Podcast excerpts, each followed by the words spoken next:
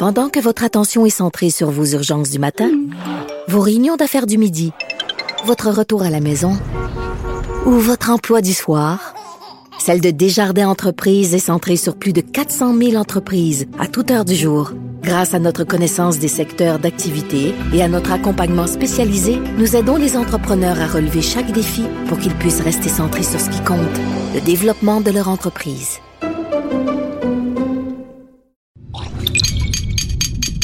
Cube Radio.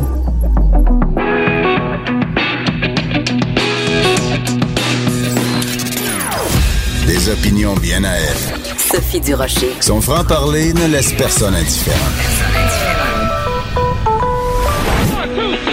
On n'est pas obligé d'être d'accord. Bonjour tout le monde, c'est Sophie Durocher, très content d'être avec vous en ce magnifique lundi 18 mars 2019. Vous le savez, dans la vie, habituellement, j'ai peur de rien, j'ai peur de personne. Euh, certains diraient que je suis une grande gueule, en tout cas, j'ai du front tout le tour de la tête. Il n'y a pas grand-chose qui m'intimide ou qui m'impressionne. Mais aujourd'hui, j'ai en studio quelqu'un pour qui j'ai une profonde affection, beaucoup d'admiration. Alors, je suis un peu fébrile. Bonjour Yves Duteil. Bonjour Sophie. Je sais pas si c'est parce que ça fait maintenant 40 ans que vous êtes dans nos vies, dans nos cœurs, dans nos chansons, qu'on vous fredonne, qu'on fredonne vos mots et vos mélodies, mais j'ai l'impression qu'on se connaît depuis 40 ans. Bah, il y a un peu de ça dans la relation avec le, le Québec. Ouais. On a une histoire, des, des, des points de repère, des événements, euh, des des moments importants et ça n'a jamais cessé de, de s'accumuler Mhm. avec euh, toujours la même amitié, la même affection que je ressens à chaque fois que j'arrive et à chaque fois que j'ai des échanges avec euh, le Québec. Mais il y a beaucoup d'artistes français qui viennent ici, euh, que ce soit des comédiens, des chanteurs, des gens dans, dans différents milieux et qui disent ah j'ai une relation privilégiée avec le Québec. Et on n'y croit pas. Mais dans votre cas, on y croit parce que c'est sincère et c'est vraiment, c'est réciproque. C'est-à-dire que le Québec vous a adopté de la même façon que vous, vous avez adopté le Québec. Ça tient à quoi? C'est parce que vous nous avez fait des fleurs en vantant la qualité, la beauté du français qu'on parle ici? Ou ça tient à quelque chose de plus, de plus profond, de plus, euh, de plus sincère? Je crois que c'est extrêmement profond et ça date même d'avant que j'arrive au Québec parce Ah oui? qu'instinctivement, intuitivement, j'avais l'impression que ça allait bien se passer entre nous. Oui. Et quand je suis venu pour la première fois au théâtre Outremont, où, où je vais encore chanter Mhm. cette fois-ci, euh, le public était là. C'était une soirée extraordinaire euh, pour moi. J'avais l'impression de, de de- d'incarner en fait ce que j'avais ressenti. Vous savez ce qui m'a relié au Québec pour la première fois, Quoi? c'est le, le disque j'ai vu le loup, le renard, le Ah, lion c'est magnifique. et euh, quand les hommes vivront d'amour Ouais. chanté par Félix, euh, Robert Charlebois, Gilles Vigneault. Et pour moi, comme je les, je les ai vraiment après connus tous les trois, Mhm. et évidemment Félix, euh, mais aussi euh, les deux autres, ça m'a donné, en fait, avant que je les rencontre, avant que, que j'arrive ici au Québec, une véritable, un véritable visage Mhm. au Québec. Et Parce je- qu'ils étaient un peu les ambassadeurs, en fait, euh, du Québec. Vous parlez de Félix, évidemment, mais même euh, Charles Bois, quand il est allé euh, en France puis qu'il a tout cassé, euh, ça donnait déjà une image de la, toute la diversité de la musique au Québec. je me suis aperçu qu'un pays pouvait donner son visage à travers des chansons. Hum. Et là, moi, j'avais un vrai visage de- du Québec à travers ça. Et euh, après, c'est devenu euh, Beau Dommage, Michel Rivard, euh, tous tous les artistes que j'ai pu rencontrer, Daniel Lavoie, euh, Isabelle Boulet, enfin tous ces artistes québécois qui étaient, il y avait une espèce de fraternité. Mais avec le public, ça se passait. J'ai j'ai tout de suite ressenti qu'il y avait quelque chose de, de différent quand les gens vous croisent dans la rue, que vous dites, je vous aime bien gros, puis je vais, je vais vous continuer. Je vous aime bien gros. Par contre, votre accent québécois est un tout petit peu à retravailler. Bon, mais ça, je me, il y a plus de pas. R. Faut que Je- vous rouliez vos plus vos R. je- Vous aime bien gros. Mais je- Ben, mais je suis pas la meilleure professeure, Je vous hein. aime bien gros. Bon, ben là, c'est déjà beaucoup Voilà. mieux. Voilà. là, on pourrait croire que vous venez euh, peut-être de la Beauce ou peut-être du Saguenay ou je sais Il pas. faudrait pas que je passe six mois au Québec parce que je repars avec l'accent québécois. c'est sûr. Mais vous pourriez chanter la langue de chez nous. Il me semble que ce serait drôle, non?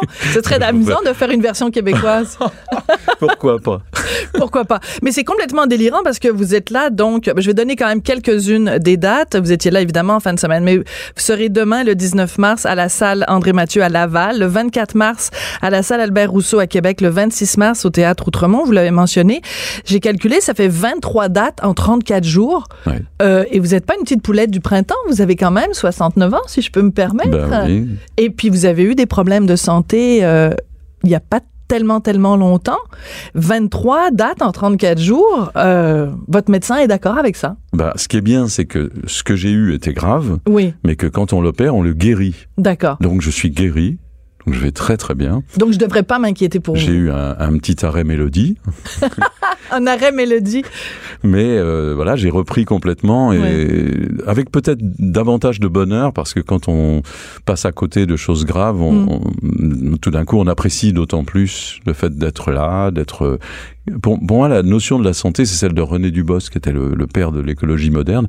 Il disait être en bonne santé, c'est être capable de faire ce qu'on a envie de faire. Hum, c'est tellement bien dit. Alors c'est pas la même notion pour un ermite euh, dans une euh, grotte quelque part dans la montagne et pour un champion cycliste par exemple.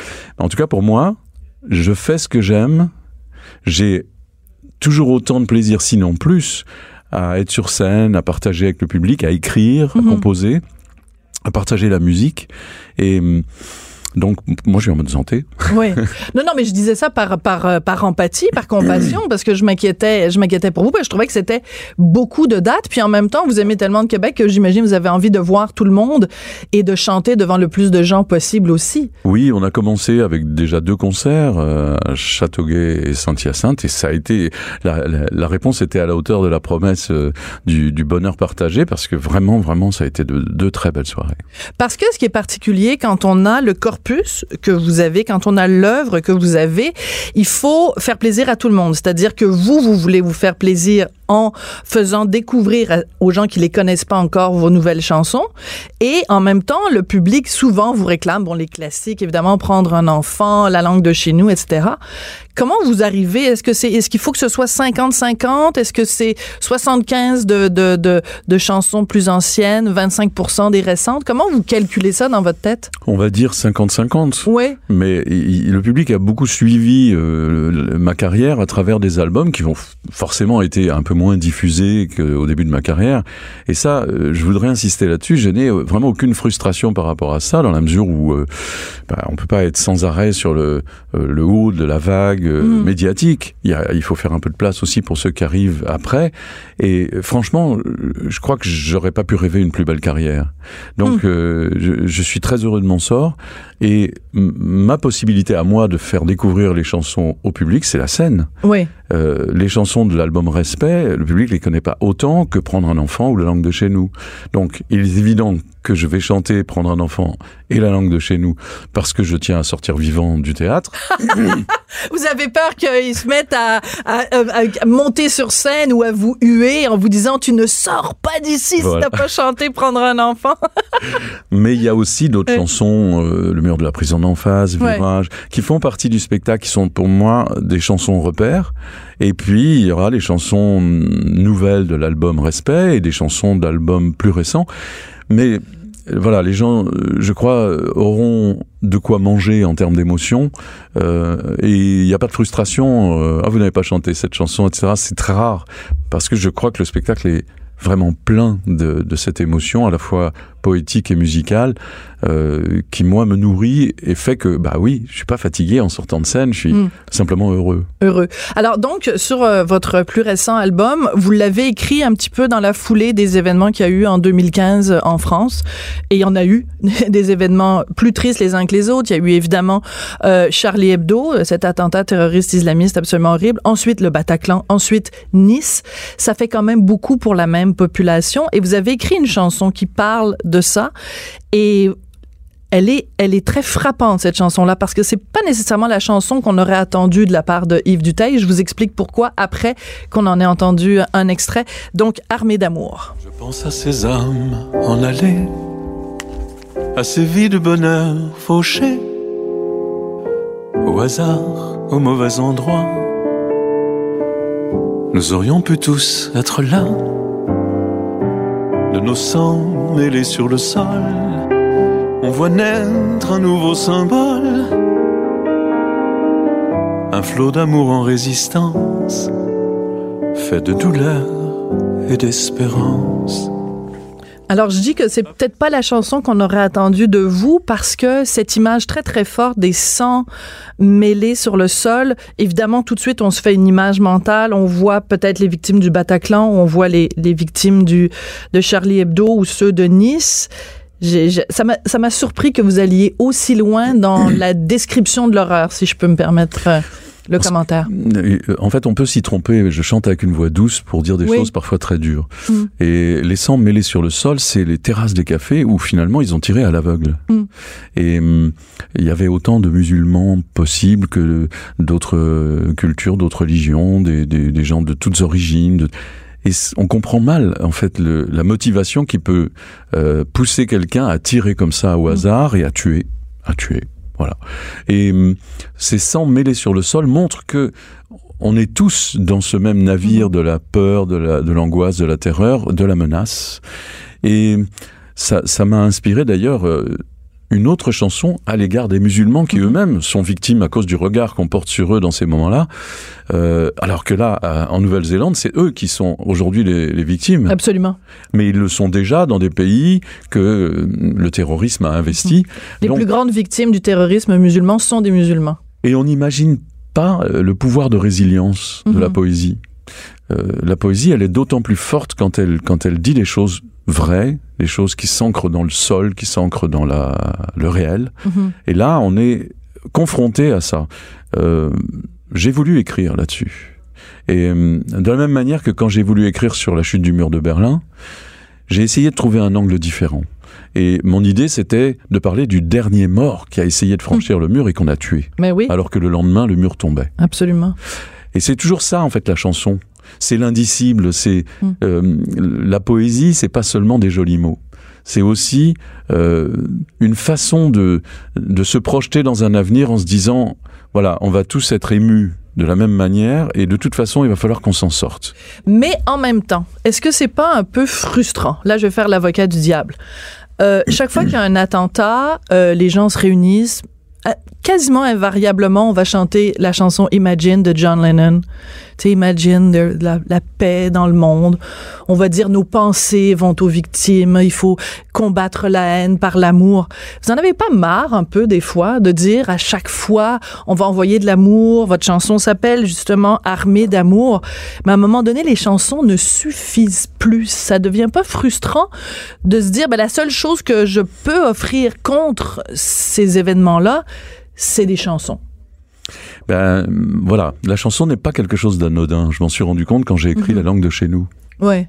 Parce que cette chanson, elle voyage. Elle voyage dans le temps. Je l'ai écrite en 1985. Elle est aujourd'hui encore comme euh, emblématique de, de quelque chose qui nous rassemble. Or, aujourd'hui, tout essaye de nous séparer. Mhm. Tout essaye de, de, de nous opposer. Et si on regarde l'humanité à travers ce qu'elle a en commun, on a exactement l'image d'une salle dont la lumière s'éteint, qui est constituée de gens essentiellement différents, de culture, de religion, d'histoire, euh, de tradition, et qui tout d'un coup vont partager la même chose au Mhm. même moment. C'est pour moi le symbole de l'humanité, ça. L'humanité, mm, pas au niveau du peuple, au niveau du sentiment, un sentiment d'humanité. Et j'ai envie de ramener l'humain sur le devant. Alors oui, j'écris des chansons, c'est ce que je sais faire de mieux, ou, Ouais. ou des livres, mais en tout cas, ce que j'essaie d'exprimer, c'est ce, ce, ce tronc commun d'humain que l'on partage, quelle que soit notre religion, notre euh, culture. C'est ce que je dis dans Respect. Mhm. C'est la force qui nous inspire pour pouvoir résister au pire et faire face en restant debout plutôt que de vivre à genoux. Oui. Vous parlez de, de- vous parliez de religion tout à l'heure et c'est assez intéressant et c'est la deuxième fois que je vous en parle. J'avais reçu à mon émission de télé il y a presque 20 ans maintenant. Euh, votre grand-oncle, c'est euh, Albert Dreyfus, donc ce capitaine euh, français. Je me- Alfred, oui. Alfred, pardon, Oui. j'ai dit Albert. Oui, je suis très mauvaise avec les prénoms. Alfred Mais- Dreyfus, oui, pardon, excusez-moi. Donc, euh, euh, ce, ce capitaine de l'armée française juif qui avait été accusé à tort de trahison et ça a donné lieu à cette fameuse lettre de, du grand écrivain français Émile Zola, le fameux J'accuse de Zola. C'était pour prendre la défense de votre grand-oncle. Vous avez écrit une chanson absolument magnifique sur votre grand-oncle où vous parlez justement de gens qui sont accusés à tort et lui, c'était clair qu'il avait été accusé parce qu'il était juif et qu'il y avait des gens que ça, que ça dérangeait. Quand vous regardez la situation aujourd'hui, il y en a aussi des gens qui sont accusés à tort ou des gens qui sont pointés du doigt à cause de leur religion.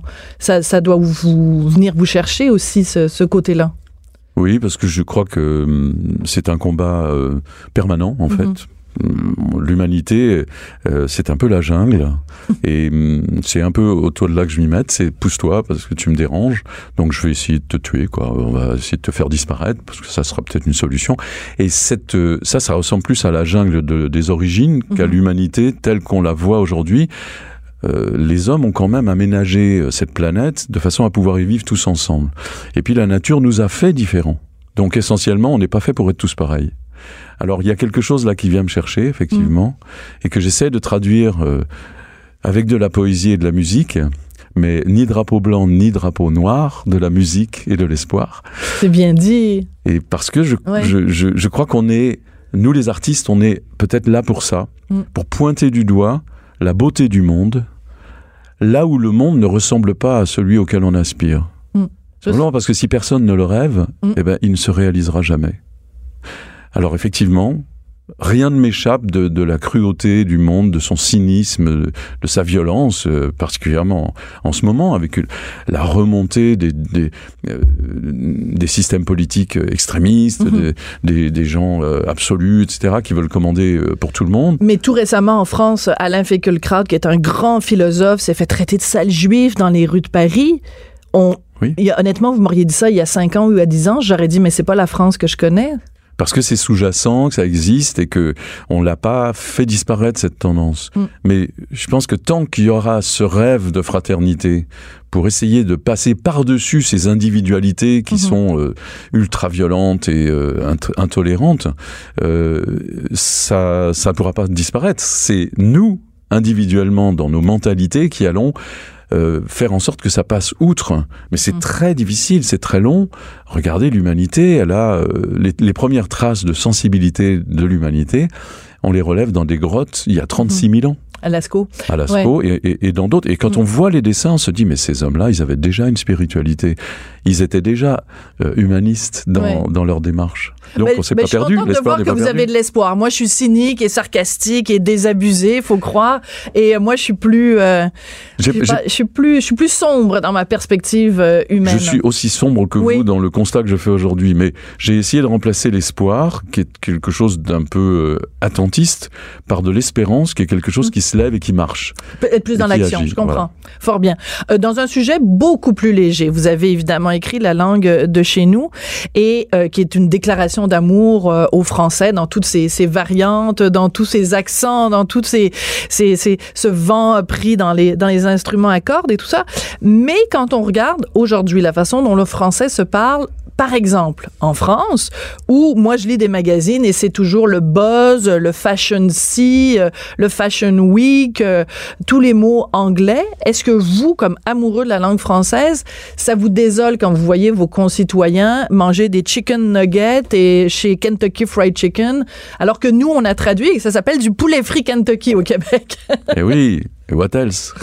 What else? Non, mais vous êtes, euh, vos, vos concitoyens sont complètement amoureux de l'anglais. Ça vous, ça vous énerve pas? Je pense que c'est comme un snobisme en fait. Oui. C'est c'est plus que plus. euh, il faut toujours être plus que le voisin. Donc finalement, on devient tous pareils. C'est too much. C'est too much. Voilà, c'est ça devient un must. mais moi aussi, ça me désole. Ça me désole, mais je réagis en, en me disant qu'il y a quand même encore la littérature, il y a quand même encore euh, des, des expressions artistiques qui sont euh, là pour valoriser le français. Que le français, il n'est pas seulement un, un combat linguistique. C'est aussi un combat technologique. Mhm. Euh, Quand on invente euh, des, des- des technologies et qu'on leur donne des noms français, eh ben, on contribue à enrichir la langue française de, de ses progrès autres que linguistiques purs, quoi. Mais nous, au Québec, on dit des courriels et vous, en France, tout le monde dit soit des mails Oui. ou des emails. Oui. Donc, il va falloir que vous preniez votre bâton de pèlerin et du taille et que vous alliez convaincre vos concitoyens d'utiliser plus d'expressions françaises comme on le fait au Québec. J'ai- Quoique nous, on dit le windshield, nous, chez nous. Fait que, bon. Mais c'est un mélange. On dit le fan aussi. bon. Ouais. Mais bon, c'est un mélange. Il faut inventer le mot plus vite que, que les autres. Et vous, vous êtes très fort là-dedans. C'est vrai que euh, en France on, on chatte, mais au Québec on clavarde. Oui. Et je trouve ça très joli. On dit pas un spam, on dit un pourriel, et c'est Ouais. très bien trouvé. Et je crois que c'est ça qui sera nos- notre sauvegarde, c'est d'être plus inventif. Vous savez, c'est quoi la différence entre autres. un Français et un Québécois? Non Le Français va se stationner au parking et le Québécois va se parquer dans le stationnement. Donc finalement, C'est juste des, des, des petites, euh, des petites euh, variations. Qu'est-ce qui vous met en colère aujourd'hui? Bon, on a parlé de quelques, quelques sujets, mais euh, qu'est-ce qui vous donne la rage au cœur en vous disant, je pense par exemple, bon, vous avez écrit évidemment prendre un enfant par la main. Quand on regarde des cas, par exemple, dans l'Église catholique d'enfants abusés, quand on regarde le documentaire de Michael Jackson, certains y croient, certains y croient pas, d'enfants qui sont encore une fois abusés partout euh, sur la planète, est-ce que ça, ça vous met la rage au cœur? Bien sûr. Bien sûr, ça, euh, la drogue, ça, euh, les, les- l'anonymat sur les réseaux sociaux qui permet de, de tous les abus, euh, le, le manque de respect en général. Vous allez sur les médias sociaux, vous, vous tapez euh, Yves Duteil pour voir ce que Bisoun 24 ou Malcolm 22 pensent de, de vous et de votre dernier spectacle? Non, je regarde, moi je regarde pas trop, mais on peut plus vivre sans. C'est-à-dire qu'il y a des choses qu'on peut plus désinventer. On peut Ouais. plus désinventer la bombe atomique, elle, elle existe. On peut plus désinventer Internet. Ouais. Donc, plutôt que de, de maudire l'obscurité, il vaut mieux allumer une chandelle et se dire que ça sera aussi notre sauvegarde. Donc, utilisons-les à notre profit, mais ne nous laissons pas euh, complètement phagocyter par euh, ces, ces technologies extraordinaires qui peuvent autant nous servir que, que nous nuire. Alors moi, j'écris sur un blog et je suis en train d'écrire un article. Là, ce matin, j'étais là avec euh, mon ordinateur parce Ouais. que je, je communique, mais quand je communique, moi, je vais pas avec 140 caractères résumer ce qui se passe je vais, moi, je vais faire un article comme si j'écrivais un livre. Hmm. Avec des photos que je prends au fil de mon voyage, et puis je partage quelque chose qui du domaine de l'émotion, mais qui sera repris par Twitter et par Facebook simplement en titre, en lien, Ouais. qui va renvoyer votre- sur euh, le blog. Et puis il y a les petites brèves de comptoir qu'on partage comme ça en, en clin d'œil avec Facebook et, et Twitter, mais euh, je, je- je refuse d'être l'esclave de ça. Je suis pas en train de, de, de tweeter et de, de, de mettre des messages toute la journée, euh, comme j'en vois aussi, qui sont devenus complètement euh, accros à- Mhm. à, ça. Par contre, j'aime bien moi développer, écrire, euh, relater l'émotion avec dans toute sa dimension. Vous avez été pendant 25 ans maire d'une ville en France, Précis-sur-Marne, et euh, vous avez dit dans une entrevue, j'ai trouvé ça charmant, que ça avait fait de vous, peut-être que vous avez été mal cité, mais que ça a fait de vous un meilleur auteur-compositeur parce que le fait de côtoyer comme ça des gens, vos, vos, vos concitoyens, pendant des années et d'entendre leurs récriminations au quotidien, que ça a fait de vous un meilleur auteur de chansons parce que vous, vous comprenez mieux l'humain? Est-ce que je résume bien la, la, la formule? Je confirme, oui, tout à fait. Oui. C'est-à-dire qu'il y a une écoute. Quand on est un artiste, les gens s'adressent à vous pour vous dire vous êtes extraordinaire, je vous adore, euh, je vous suis. Ah, c'est 10, difficile, 20 votre métier, quand même. C'est terrible, hein. Et la, la, la maladie euh, professionnelle de de, de, de cette de ce métier-là, c'est d'attraper la grosse tête Ben oui. et de se dire je suis vraiment extraordinaire. quoi. Au Québec, on dit se prendre pour un 7-up. De pas se prendre pour un 7-up. Bah oui, voilà. Et donc euh, j'essaie d'éviter. Alors qu'être maire, ben, les gens vous disent Hey, comment ça se fait au coin de la rue? Euh, ben, euh, Ah ouais? Vous avez pas repeint euh, l'hôtel de ville, etc. Des trucs très concrets, là. J'ai un ami qui m'a appris un jour qu'il fallait jamais demander aux gens comment ils allaient parce que sinon ils vous le disent. C'est pas Et une là- phrase d'Alphonse Allais ou quelqu'un comme ça, ça? Non, non, non, c'est vraiment la phrase Un d'un ami, ami. Mais ouais. c'est vrai, quand on est maire, on est à l'écoute des gens. Et tout d'un coup, ces gens qu'on rencontre, qui, ont, qui sont simplement au départ un visage, ben, tout d'un coup, ils ont une histoire. Donc vous vous Mm. souvenez d'eux. Et, et je mémorise, vous m'avez pas cru tout à l'heure quand je vous ai dit que je me souvenais de, de- du choix de Sophie qu'on avait fait ensemble il y a 20 ans. Bah si, je m'en souviens encore. Je revois le studio. Et donc, euh, euh, pour moi, ça m'a donné cette espèce de mémoire, Hmm. euh, au-delà du visuel, euh, du mémoire des noms des gens, le- la mémoire de, des situations, des cas. Et tout d'un coup, vous entrez plus en profondeur dans l'univers de la réalité. Vous vous, réveillez, vous vous réveillez le matin et vous faites de l'environnement dès que vous mettez le pied par terre. Mm. Et l'écologie, pour moi, c'est pas un mot euh, qu'on peint en vert et tout d'un coup tout le monde est beau et tout le monde est gentil.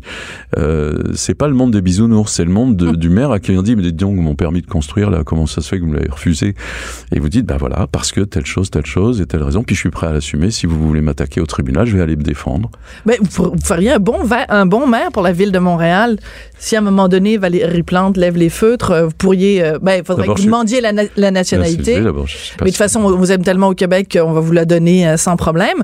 Puis après, ben, vous présenterez comme maire euh, de Montréal, parce qu'elle, elle a pas l'air de toujours savoir que le français, c'est la langue officielle au Québec et que c'est la langue officielle de Montréal. Alors, vous pourriez vous lui rappeler, puis comme hymne national pour la, pour la ville de Montréal, on ferait jouer la langue de chez nous. Ce serait, ce serait une bonne idée. Yves Duteil, ça a été un plaisir. Puis là, ben, évidemment, vous allez nous voir euh, partout, partout au Québec, de Laval à, Outremont en passant par, par Québec. Ça a été un plaisir de vous retrouver 20 ans plus tard, vraiment. Puis vous n'avez pas changé de miette. Merci beaucoup. Et continuez à ne pas vous prendre pour un 7-up. Je vais essayer. Parce que moi, je me trompe tout le temps dans mes expressions. Je les prends une belle expression québécoise et je la, je la, je la moffe, comme on dit au Québec. Eh Ouais, c'est pas fort. On va écouter la langue de chez nous, justement, pour s'en aller à la pause. Merci beaucoup, Yves Duteil. Ça a été un plaisir. Merci beaucoup. Nous dire que là-bas, dans ce pays de neige, elle a fait face au vent qui souffle de partout pour imposer ses mots jusque dans les collèges et qu'on y parle encore la langue de chez nous.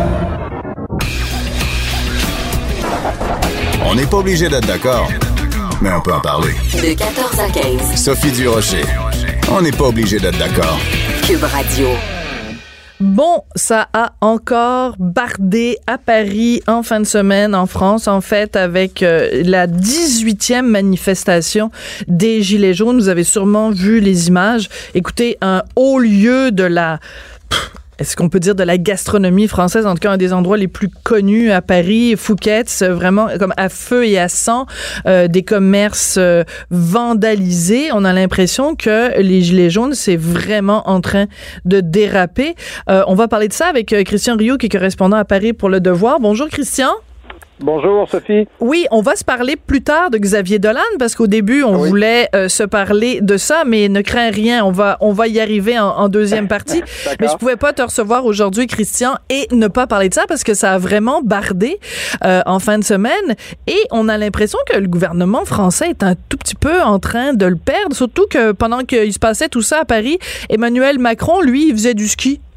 Il était Oui, euh, oui, Emmanuel Macron faisait du ski, du ski et son ministre de l'Intérieur a été photographié euh, euh, ce week-end dans une boîte, euh, dans une boîte de nuit. alors. Castaner. Oui, et- oui, oui, oui. c'est ça.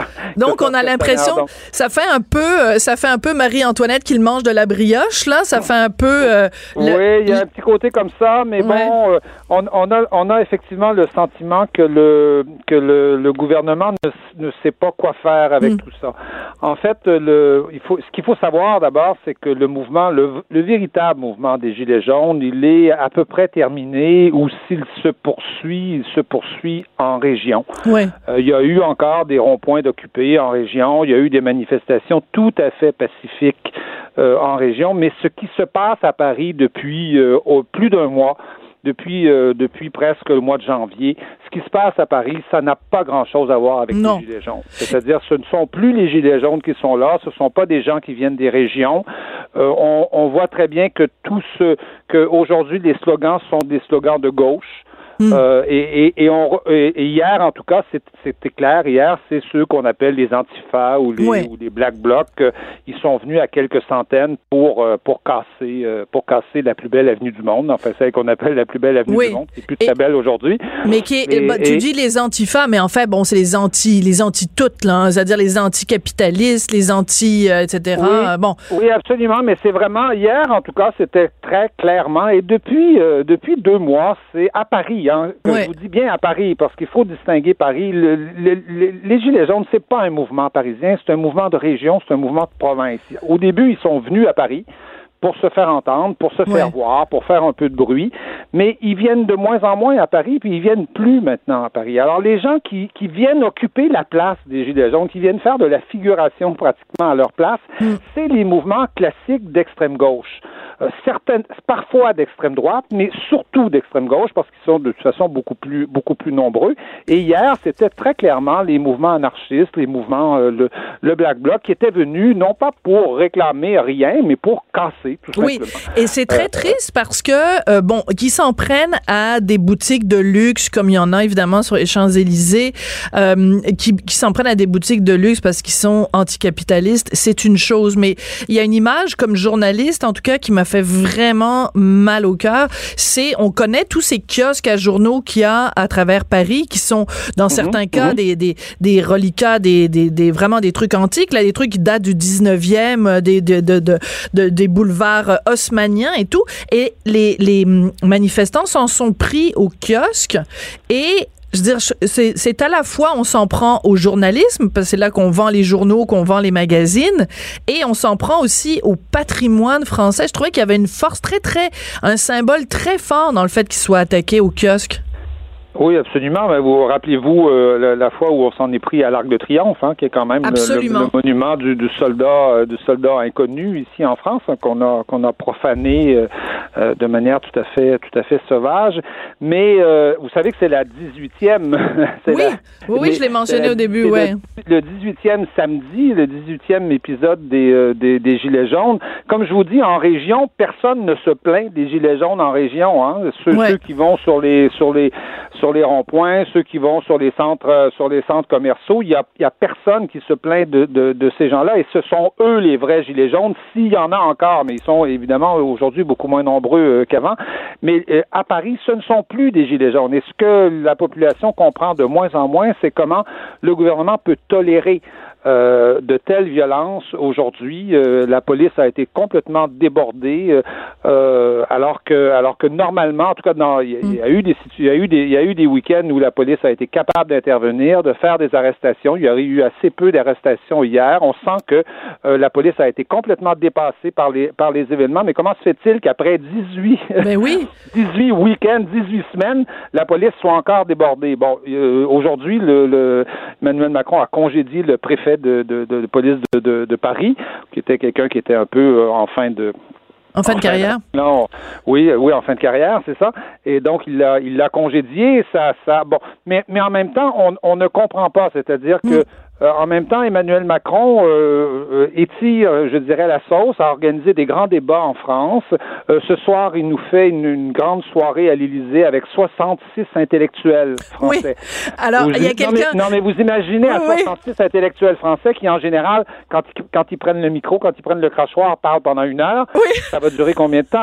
Non, mais ils ça. vont parler six minutes chacun, à peu près. D'ailleurs, il y a beaucoup qui ont refusé d'y aller en se disant, mais c'est, ridicule. On, Oui, va, on va parler Christian, cinq minutes chacun. Il faut tout. voir, il faut voir le bon côté des choses, c'est qu'en France, il y a 66 intellectuels. Oui, oui, oui, je, je veux bien.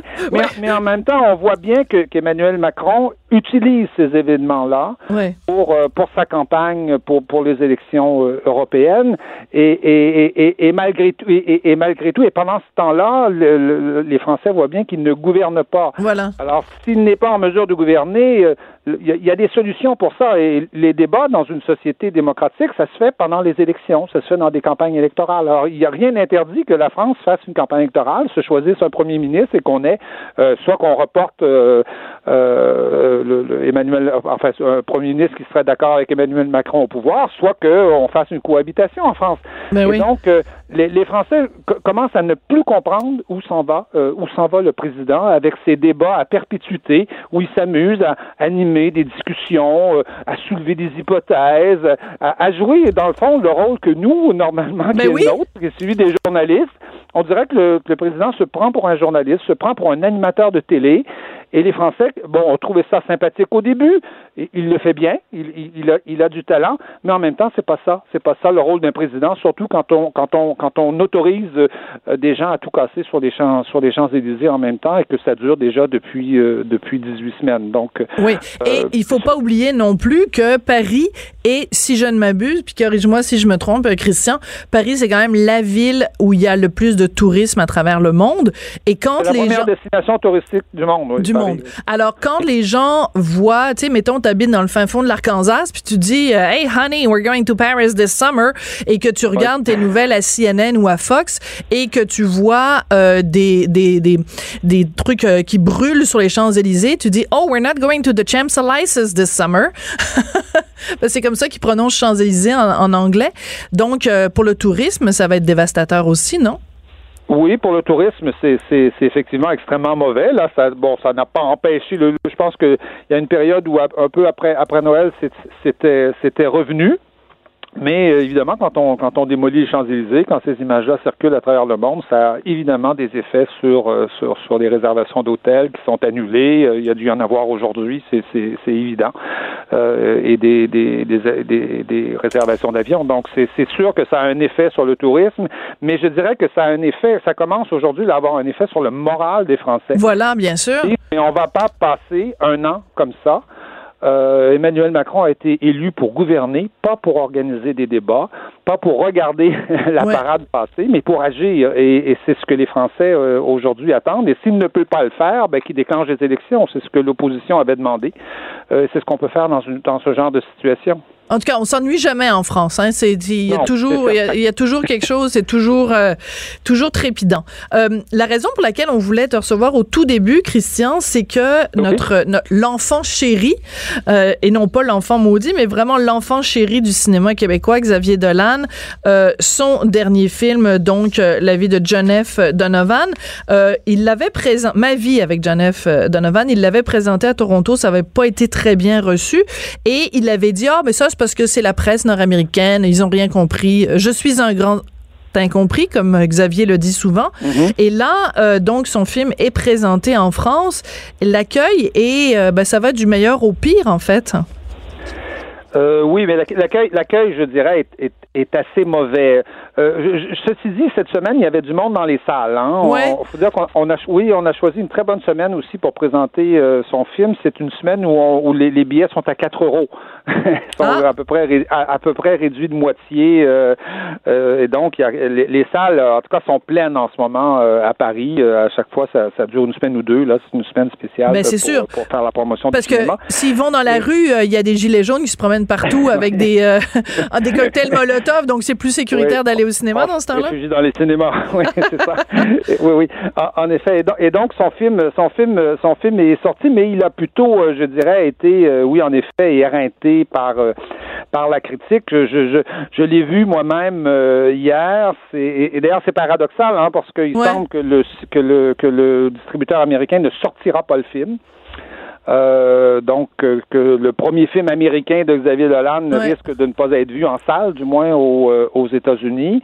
Il, il, sort en France parce qu'il y a un producteur français qui, lui, a décidé de le mhm. sortir. Et au Québec, vous, vous, êtes un peu pris en sandwich, c'est-à-dire que le, le, distributeur canadien attend Absolument. Serait, voudrait que le que, qu'il sorte dans toute l'Amérique du Nord, mais il attend et si jamais c'est clair qu'il ne sort pas aux États-Unis, eh bien probablement qu'il va sortir qu'il va sortir au Canada et, et, au Québec après. Donc euh, donc mais c'est un film, je pense, oui, que la presse n'a pas beaucoup aimé ici. elle a été déçue. Pourtant, tout le monde voulait l'aimer. Hein. Mais oui. comme vous dites, c'est l'enfant chéri. C'est le, c'est, ça a été l'enfant chéri de Cannes. Hein. tous les prix à Cannes. Et de Thierry Frémaux, oui, c'est ça depuis euh, depuis très longtemps, hein, depuis depuis ses tout débuts, euh, et donc tout le monde euh, se précipitait au cinéma pour aimer le, le, le film et se et se dire chic encore un, un, film réussi et non et cette fois en tout cas pour, pour en général la presse n'a plutôt pas aimé. On, on, sent que euh, on sent que le, le, vous savez le, le discours de Xavier Dolan qui euh, euh qui euh, qui qui nous montre les les les, les, tergiversations d'un adolescent ou d'un mhm. jeune mal pris avec son, son identité sexuelle et tout ça avec sa mère avec ses parents tout ça je dirais filmé par une petite caméra légère avec le avec de l'impro avec du joual avec avec avec tous les charmes que que peut avoir la fraîcheur hein, et la légèreté, je dirais, d'un mhm. cinéma euh, qui serait qui serait fait au Québec avec de petits moyens. Eh bien, tout ça, on dirait, avec les gros moyens lourds, mm. pesants de, d'Hollywood, devient euh, sombre finalement dans le pathos. C'est un peu, c'est un peu ce, à quoi on assiste. C'est-à-dire, on passe d'un pathos à un autre, avec des invraisemblances aussi. Ah oui, en plus. Un, enfant de 11 ans qui écrit des lettres à, une, vedette de cinéma, mais il, en écrit depuis 5 ans, semble-t-il. Donc, euh, on, se dit, mais à quel, âge a-t-il commencé à écrire cet enfant, euh, ce petit. Ben, il est précoce. Mais en même temps, Xavier Dolan l'a toujours dit que lui-même, quand il était jeune, il écrivait il était fasciné par Oui. Titanic, qu'il Oui, écrivait des oui, lettres à. Leonardo DiCaprio. Et puis, si on regarde quand même, je fais un parallèle qui est pas du tout à faire, là, je, je dis pas qu'il y a de lien entre les deux, mais si on regarde, par exemple, des jeunes, des jeunes qui ont écrit des lettres à leur idole, euh, dans le cas de Michael Jackson, par exemple, il y, en- il y en a plein. Et à, à l'inverse, Michael Jackson a créé des liens d'amitié et plus euh, avec Oui. des jeunes de cet âge-là, de 6, 7, 8, 9, 10 ans, là. Donc, c'est pas Oui, oui, invraisemblable complètement. Non, non, c'est pas, non, non, c'est pas, c'est, pas invraisemblable, mais je dirais que dans ce film, euh, euh, Xavier Dolan ressasse du Xavier Dolan, voyez-vous, et, et, et qui, et, et, il, y a, il y a une sorte, le, le, le journal Le Monde en a, en a assez bien parlé en montrant euh, comment il y avait une sorte de, peut-être de, de régression dans le monde de l'enfant. On sent que Xavier Dolan continue à se protéger, continue à, à protéger son caractère euh, adolescent, sa révolte adolescente, mais il, euh, Xavier Dolan lui-même a 30 ans, je pense qu'il vient d'avoir 30 ans ou il a 30 ans cette semaine ou ou ces, euh, ces jours-ci. Et on sent que que cette que, que que que que cette espèce de révolte adolescente un peu surfaite finalement euh, en tout cas du moins appuyée par les moyens d'Hollywood devient une sorte de pathos euh, à, à peu près à peu près insupportable. Il y a des moments il y a des longueurs dans ce film là Ah, où, on, ouais. où on se dit mais qu'est-ce qu'on fait là?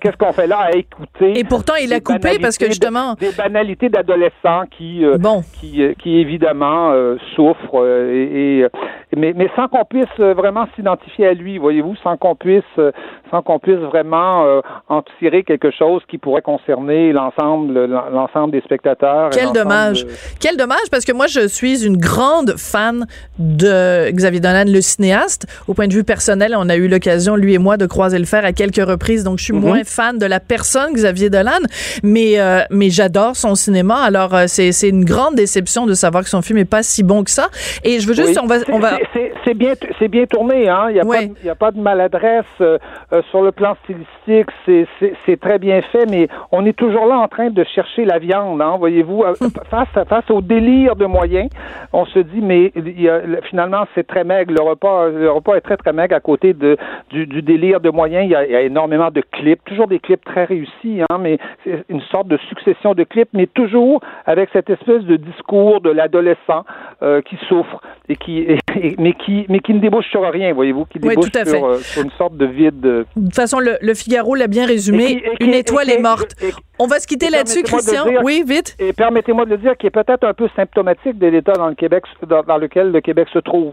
Ah, ah peut-être une analyse Oui. dans le devoir à venir, Oui, le, le, le cinéma de Xavier Dolan qui, euh, qui reflète le, le- le cul-de-sac dans lequel se Oui, trouve le oui, Québec. Ce désir de demeurer adolescent et de ne pas passer à l'âge adulte. Le syndrome de Peter Pan. Merci beaucoup, Christian. Ça a été un plaisir.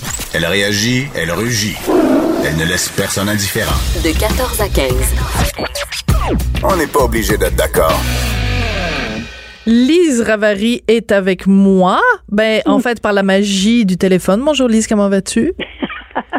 Ça va très bien, il fait beau, il fait soleil. Il fait Et on soleil. sait que le printemps s'en vient, c'est immuable. Il n'y a pas.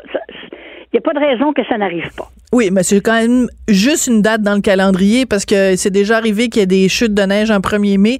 Moi, tant que le 1er mai n'est pas passé, je considère que c'est pas le printemps. Euh, Lise, euh, nous avons des sujets graves sur lesquels nous prononcer, comme par exemple un ex-politicien qui traite une jeune politicienne de petite fille. Pensions-nous un jour voir ça en 2019? Alors, je situe le contexte. Hier, à Tout le monde en parle, Brian Mulroney est invité. Il est appelé, et, et Brian Mulroney est évidemment le père de Caroline Mulroney, qui est euh, euh, euh, ministre dans le gouvernement ontarien et qui a été prise donc avec cette patate chaude des droits des francophones en Ontario. Et il y a la, la députée conservatrice, Amanda Simard, qui a démissionné. Et on demande à Brian Mulroney ce qu'il pense de ça. Voici sa réponse.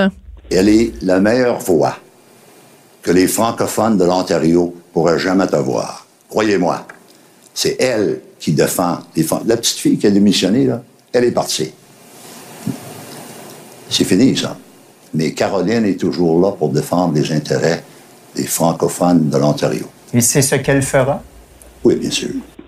Alors, on comprend que c'est un papa qui est très fier de sa fille, euh, mais est-ce une raison pour être aussi condescendant et paternaliste avec Amanda Simard, qui est une politicienne quand même avec du front tout le tour de la tête? Oui, absolument. Euh, J'ai deux réponses. Oui, vas-y. La première réponse, c'est que, ouais, effectivement, euh, il manquait un peu de jugement et de. C'est vrai que c'est très méprisant. Il n'aurait pas dû dire ça. Point final à la ligne. Par contre, moi, un homme de 80 ans, je suis un petit peu plus indulgente. D'abord, une question de génération. Euh, ça a l'air de rien, là, mais j'imagine que quand tu as 80, là, Ouais. des gens de 30 ans là, sont jeunes en dessous, hein? Oui, en effet. Hein? Alors, je trouve que c'est, je trouve que c'est maladroit, qu'il aurait dû faire attention. Il- ça, c'est le genre d'affaire où, tu sais, ça te sort de la bouche, puis dans ta tête, tu fais, ah, qu'est-ce que c'est que je viens de dire là, là? Mais euh, je, je veux pas donner plus d'attention à ça. En fait, le, le, le passage de M. Mulroney euh, à Tout le monde en parle a quand même eu beaucoup de résonance. Je pense qu'il a surpris bien du monde. D'abord, sa vitalité, là, c'est quand même, encore là, pour 80 ans, il est quand même euh, assez bien portant. Ah, mais tout à fait. euh, aussi, ce ton qu'il a, c'est un, c'est un homme d'État. Oui, Et tout à le problème très bien dit. petit commentaire qu'il a fait, là, ça, c'était pas un commentaire d'homme d'État. Oui. Alors écoute, pour avoir, j'ai une amie en commun avec euh, Brian Mulroney. Je peux pas nommer qui c'est, mais j'ai quelqu'un qui est très ami avec Brian Mulroney. Donc ça m'est arrivé à quelques reprises d'aller à des soupers chez cet ami et que Monsieur Mulroney soit là. Et écoute, c'est un, tu lui dis n'importe quel nom, tu lui dis euh, Ronald Reagan, tu lui dis Gorbatchev, tu lui dis Margaret Thatcher. C'est une source infinie d'anecdotes, d'analyses, de fines analyses politiques. Et je te dirais que euh, Mila également. Mhm. Mila à ne pas à ne pas euh, négliger. Non, Euh, non, non, je pense que Oh, 50 non, non, non. J'étais 50 récemment assise à côté d'elle dans Oui. une fête, puis euh, je la trouvais, ouais, c'est ça. Mais non, il- non seulement très très bien habillée, là, mais euh, Oui, cette femme-là a quelque chose à dire. c'est ça. Et alors donc, quand tu regardes Caroline Mulroney, qui est quand même le produit de l'union de ces deux grands esprits euh, politiques-là, euh, c'est quand même surprenant qu'elle ait si peu le sens de la politique. Il reste quand même que la façon dont elle a réagi justement au dossier des droits des francophones en Ontario, c'était assez pitoyable quand même. Ça a pris beaucoup de temps avant qu'elle réagisse. demandé, moi, puis j'ai jamais réussi à avoir une réponse. J'ai essayé de savoir si euh, tout ça a été fait sans qu'elle le sache. Puis, sais, genre, elle l'a appris dans les journaux, là. Ouais. Et quand tu poses cette question-là dans l'entourage euh, M. Ford, euh, c'est une question qui s'aime vraiment pas et euh, il, se, il se défile. Ouais. Mais moi, j'ai l'impression qu'elle s'est faite prendre, comme on dit, pas les culottes à terre, mais le, le jupon. Le jupon de dépassant. Le, le jupon dépassant. Non, mais qu'elle l'a pas vu venir, qu'elle savait pas qu'il s'apprêtait à faire euh, ce, ce- ce qu'il a fait. Mais bon, euh, l'avenir nous dira si elle est capable de porter des, des projets euh, positifs, si on peut dire, parce que, dans le fond, c'est ça qui va faire avancer les francophones ontariens. Hein? Absolument. On, a beau, on, a beau, dé- on a beau dénoncer le passé, les autres, etc. À un moment donné, euh, il faut faire quelque chose. Oui. Et ça, pour l'instant, c'est pas arrivé. Mais, mais, mais, mais, mais, mais, je, non, je ne lance pas la pierre à M. Mulroney. Je lui lance un petit caillou amical. Un petit caillou amical. Alors, il a, il a peut-être reçu ton caillou amical parce qu'il a émis un communiqué aujourd'hui, M. Mulroney, euh, qui va comme suit. Alors, tout seigneur, tout honneur, je vais quand même le lire euh, au complet. Il dit, lors de mon passage à l'émission Tout le monde en parle, diffusée hier soir sur les ondes de Radio-Canada, j'ai utilisé l'expression petite fille en parlant de la députée provinciale de Glengarry, Prescott Russell. J'aurais dû employer l'expression jeune femme. Je n'avais aucune intention d'insulter quiconque avec ce mauvais choix de mots et je tiens à exprimer mes sincères regrets. Écoute, faute, euh, Quand faute même. avouée est à moitié pardonnée. Euh, Oui. On fera pas non plus tout un plat avec ça, mais Non. je pense que c'est aussi euh, vraiment beaucoup euh, un, un père qui défend euh, qui défend son enfant comme un- comme un, comme un loup là Mm. qui euh, qui veut défendre ses intérêts et monsieur Mulroney a une excellente maîtrise du français ce qui n'est pas le cas de Justin Trudeau par Non, exemple il parle bien mieux français que Justin Trudeau, ça c'est clair. c'est ça. Alors, je pense que vraiment, c'est un, c'est un choix de mots, euh, un choix de mots malheureux. Mm. Mais, euh, mais euh, voilà. Donc, on, on, on a. Écoute, il a Il fait. s'est Une... en moins de 24 heures. Oui, euh, de façon élégante, euh, sans essayer de trouver des circonstances atténuantes. Euh, ben, moi, je, trouve que c'est, je trouve que c'est le personnage. C'est, c'est, c'est du grand Brian Mulroney. Ouais. Et il faut dire aussi qu'entre-temps, Amanda Simard, elle-même sur Twitter, avait rabroué euh, Monsieur Mulroney en disant bon que ça que ça se faisait pas et que c'était pas c'était pas juste. Bon, écoute, on, on a déjà passé 4-5 minutes là-dessus. C'est déjà c'est déjà beaucoup. Écoute, il y a quelque chose de très intéressant. Euh, puis on- encore une fois, on se retrouve à parler de l'Ontario d'une certaine façon. Euh, en Ontario, euh, nouveau euh, programme éducatif, ils ont annoncé cette semaine l'interdiction du cellulaire en classe. Alors, euh, il y a une collègue au journal, Dominique Scali, qui a décidé de voir comment ça se passait au Québec. C'était quoi notre relation avec le cellulaire euh, dans les écoles? Et elle a trouvé de plus en plus d'enseignants québécois qui non seulement le permettent, mais décident de l'utiliser en classe. Est-ce que pour toi, c'est une bonne idée ou pas? C'est une question assez simple, mais une réponse assez compliquée. Euh, il faut pas non plus tomber dans euh, il devrait y avoir aucune nouvelle technologie à l'école, puis il faut apprendre à l'ancienne. Là. Ça, Il y en a qui pensent ça. Moi, je, je pense que c'est la meilleure façon pour que les gens euh, décrochent. Ben oui. faut qu'on soit quand même de son époque. En même temps, le problème, c'est que ici, en tout cas ailleurs, je sais pas, euh, toute la toute l'intégration de la technologie dans l'éducation a été très mal faite au Québec. Ben, les fameux tableaux blancs, là. Des tableaux blancs, des ordinateurs trop vieux. Euh, je veux dire, ça a été du grand n'importe quoi depuis 40 ans. Alors imagine, puis on ne sait même pas combien tout ça a dû coûter pour que ça serve à rien. Et que dire, Alors, et que de l'intégration? Moi, moi, je, pense que comme comme juridiction, ministère, etc., euh, il faut se pencher là-dessus, mais de façon intelligente, parce que c'est sûr que des élèves qui reçoivent des appels en classe ou qui, qui vérifient, qui envoient des textos et ainsi de suite, l'appareil doit être confisqué. Mais c'est pas bête non plus de s'en servir de manière éducative. Et c'est là qu'il devrait y avoir une espèce de... Les esprits devraient se rencontrer pour dire quelle est la meilleure façon Voilà. De se, de, de se servir de ce parce que de, de, de bannir, de couper, d'envoyer, de, de, de, de congédier comme l'Ontario le fait. Tu sais, Monsieur Ford, là, lui aussi, il y a- beaucoup, beaucoup de nostalgie pour un certain passé. Ouais. Euh, c'est, c'est, c'est, c'est- tu sais, les cours d'éducation sexuelle. Il a, il a, il a, il a, il a annu- annulé le nouveau cours parce que ça parlait de choses comme euh, l'homosexualité. Puis il est retourné à un ancien cours qui, qui, qui a, en bon français, qui a plus rapport. Oui, mais en plus, il a permis que des parents les, les retirent pour des raisons euh, religieuses et tout ça. En bon, plus, très, on sait plus. très bien à quoi ça s'en va. Écoute, Alors, moi, c'est ce pas quelqu'un de progressif. Non, mais moi, je, sur le cellulaire, sur le cellulaire en classe, un des exemples qu'on donnait dans l'article de Dominique Scali, c'est qu'on disait, euh, écoute, ils vont pouvoir, par exemple, quand il y a un mot qui, dont ils connaissent pas la définition, au lieu de chercher dans le dictionnaire, ils vont chercher son sel. Moi, je trouve que c'est une bonne utilisation. On le fait, nous tous, les adultes, Eh oui. quand il y a un mot qu'on cherche. Donc, On va pourquoi... leur demander de se lever et d'aller chercher le petit Robert quand tu Bon, Non, alors, c'est c'est- c'est ça, là, tu sais. je Faut pas faut être plus catholique que le pape, là. Ouais, exactement. Mais bon. Bon. Alors, écoute, on est d'accord là-dessus. La technologie, c'est mauvais, puis il faut la bannir. Puis... Mais je suis pas d'accord parce que c'est comme ça qu'on pousse les jeunes hors de l'école. Ben, merci beaucoup, madame. Puis Dieu sait qu'on a un problème de décrochage au Québec. Merci beaucoup, Lise Ravary. Cube Radio.